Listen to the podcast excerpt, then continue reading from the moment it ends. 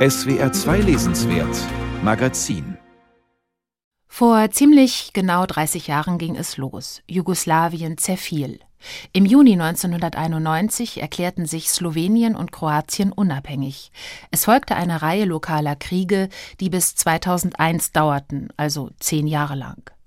In gewisser Weise suchen manche Regionen noch immer nach neuen, festen Formen. Man denke nur an den schwelenden Konflikt um den Kosovo oder an die Umbenennung von Mazedonien in Nordmazedonien vor zwei Jahren. Doch trotz aller Konflikte und Differenzen, sagt Hanna Stojic, gibt es einen gemeinsamen Kulturraum. Hanna Stojic arbeitet beim Übersetzernetzwerk Traduki und sie ist Kuratorin des Literaturprogramms Archipel Jugoslawien. Das hätte jetzt zur Leipziger Buchmesse präsentiert werden sollen, findet jedoch Corona-bedingt digital statt. Die frisch übersetzten Bücher aber, die kann sich natürlich jeder nach Hause holen. Guten Tag, Frau Stojic. Guten Tag, Frau Borhardt. Ja, Archipel Jugoslawien nennen sie ihr Programm. Ein Archipel, das ist ja so eine Art Insellandschaft oder eine Art Inselgruppe. Sehen Sie Ex-Jugoslawien denn auch so? Man bildet eine Gruppe, ja, das schon, aber jedes der neu entstandenen Länder ist auch irgendwie eine Insel für sich? Genau, diese beiden Pole, die Sie gerade genannt haben, sind eigentlich der Status quo der Nachfolgeländer von Jugoslawien. Denn auf die eine Art und Weise möchte man nicht mehr ein staatliches Gebilde sein, aber es ist nur wenigen klar, dass das kein kulturell zusammenhängender Raum ist. Also man muss sich schon sehr, sehr bemühen, um das nicht zu verstehen. Denn es geht nicht nur um die gemeinsame Vergangenheit, sondern es geht auch um viele gesellschaftliche Momente, die alle Nachfolgestaaten Jugoslawiens, aber auch alle Nachfolgestaaten hinter dem eisernen Vorhang teilen und das ist die Form, wie im Deutschen Übergangsgesellschaft genannt wird. Also die Übergangsgesellschaft ist das, was die Länder Ex-Jugoslawiens miteinander verbindet. Nicht nur das, also das ist vielleicht so die gesellschaftliche, die politische Erfahrung. Dann haben sie die Vergangenheit und ein gemeinsames Land, in dem sie seit dem Zweiten Weltkrieg zusammengelebt hatten, das aber leider in Gewalt und in Blut auseinandergegangen ist. Vier Länder haben zwar eine Sprache, die sie aber nennen können, so wie sie wollen. Nichtsdestotrotz bleibt es eine Sprache, das was früher Serbo-Kroatisch hieß, heißt heute Bosnisch-Kroatisch, Serbisch, Montenegrinisch. Und natürlich auch gerade in der Literatur sind es Themen, die den Zerfall des gemeinsamen Vielvölkerstaates thematisieren. Sind denn alle Länder literarisch gleich stark oder gibt es im ex-jugoslawischen Raum literarische Zentren oder Städte, in denen die wichtigsten Autoren leben, die größten Verlage sitzen und von denen deshalb auch vor allem erzählt wird? Meine Sicht der Dinge ist, dass man kein stark organisiertes literarisches Zentrum haben muss, um gute Literatur zu schreiben. Und dafür ist das beste Beispiel das Land Bosnien-Herzegowina, in dem es in vielerlei Hinsicht an Strukturen und starken Institutionen fehlt, aber da gerade eine unglaublich spannende Literaturszene ist, schon länger und als solche auch äh, wahrgenommen wird aus den Nachbarländern, aus Serbien, aus Kroatien. Denn zum Beispiel jetzt gerade gibt es eine Gruppe von Frauen, so in den letzten fünf Jahren, von Frauen, die wirklich sehr, sehr starke und wichtige Werke für das Land Bosnien-Herzegowina und somit auch für die Region schreiben. Gibt es da auch Übersetzungen, die Sie uns empfehlen können? Ja, also mindestens zwei, wenn ich schon von jungen Frauen spreche, dann möchte ich unbedingt Lana Bastaschits Buch Fang den Hasen erwähnen.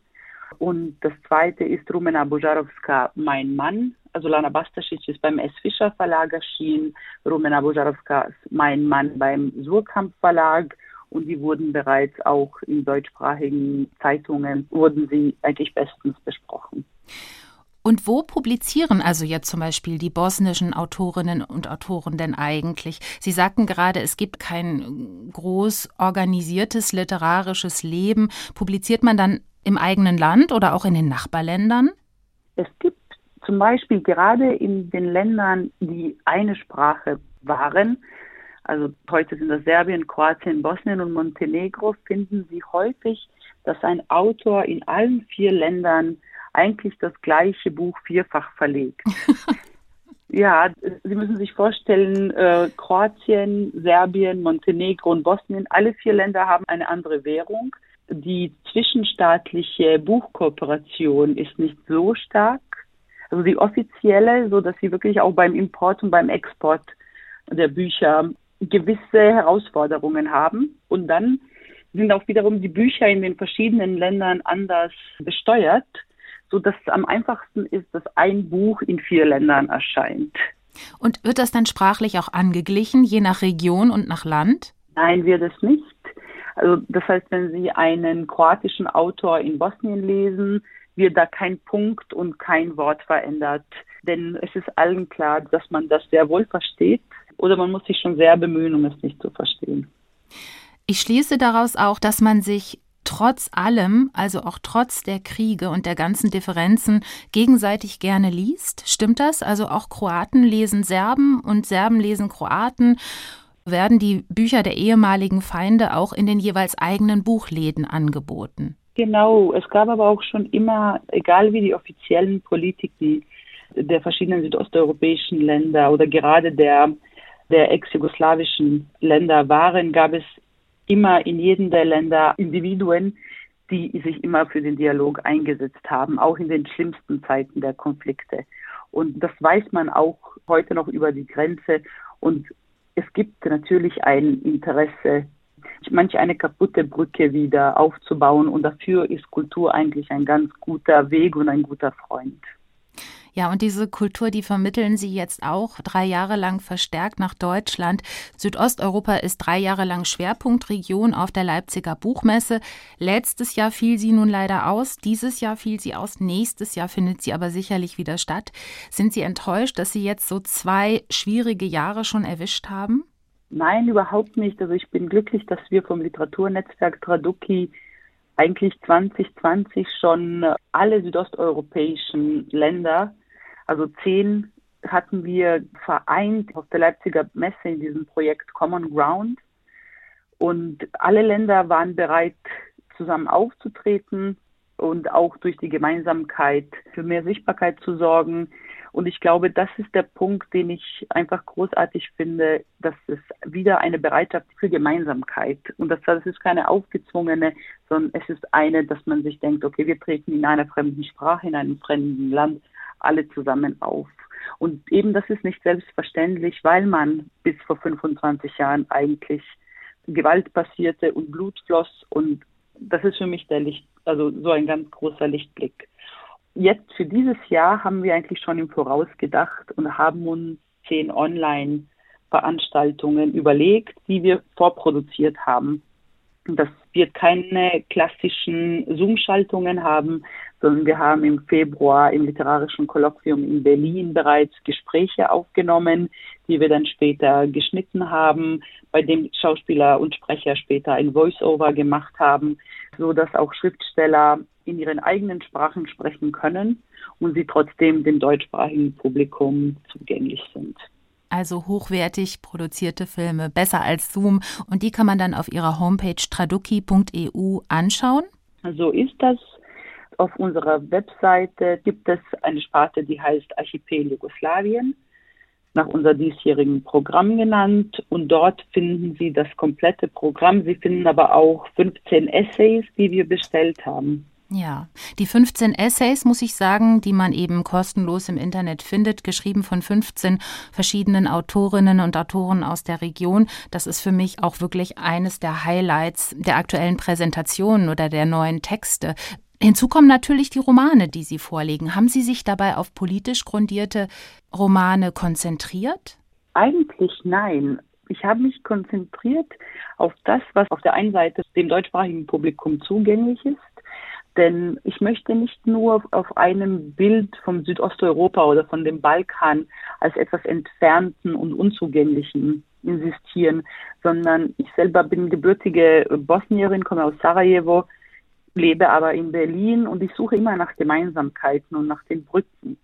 Und mir ist sehr daran gelegen, dass ein deutschsprachiges Publikum sieht, dass wir vielleicht alle gar nicht so verschieden sind, die Deutschen und die Südosteuropäer, sondern dass es da immer wieder Gemeinsamkeiten gibt, weil äh, der Krieg ist zwar eine Erfahrung, das deutschsprachige Publikum nicht kennt, aber es ist eine existenzielle Erfahrung und existenzielle Erfahrungen kennt das deutschsprachige Publikum. Und ich glaube, dann ist es gar nicht wichtig, was einen so ähm, im Mark erschüttert hat, sondern die eigenen Wunden äh, wieder heil werden zu lassen. Und dafür halte ich Literatur für ein sehr gutes Mittel. Das können wir alle unabhängig von, von wo wir kommen. Ja, ja, das stimmt. Eine weitere Komplexität kommt noch hinzu, dass ja auch viele Autorinnen und Autoren aus Ex-Jugoslawien inzwischen in anderen Ländern leben, zum Beispiel bei uns. Sie haben gerade erzählt, dass Sie selbst auch aus Sarajevo stammen. Sie haben da auch den Krieg miterlebt, die Belagerung von Sarajevo, sind nach Österreich, nach Deutschland gekommen. Bei uns leben zum Beispiel Marica Bodrucic oder Sascha Stanisic, Tijan Sila, jetzt gerade in Kaiserslautern. Ähm, es sind alles Autoren, Autoren, die zu uns gekommen sind, oft im jungen Alter und die inzwischen auf Deutsch schreiben. Gehören diese Autorinnen und Autoren für Sie denn trotzdem auch mit zum Archipel Jugoslawien? Ja, die gehören auf jeden Fall für mich zum Archipel Jugoslawien. Ich würde gerne noch Ihre Liste um Marko Dinic, einen eigentlich in Belgrad geborenen Autor, ergänzen, der inzwischen in Wien lebt und auf Deutsch schreibt. Denn diese Schriftsteller und Schriftstellerinnen, sie bereichern die deutschsprachige Literatur mit ihren Geschichten. Auf der anderen Seite haben sie schon noch eine Zugehörigkeit zum Balkan und haben bereits Brücken geschlagen für uns alle. Und für mich sind sie auch Inseln in diesem großen Archipel. Ja, Wer mehr über diesen Archipel Jugoslawien wissen möchte, der kann nachschauen auf www.traduki.eu. Da gibt es Filme, Essays und viele Buchtipps. Und ich bedanke mich jetzt ganz herzlich bei Ihnen, Frau Stoitsch, für dieses Gespräch. Ich danke Ihnen und auch für das Interesse an unserem Programm.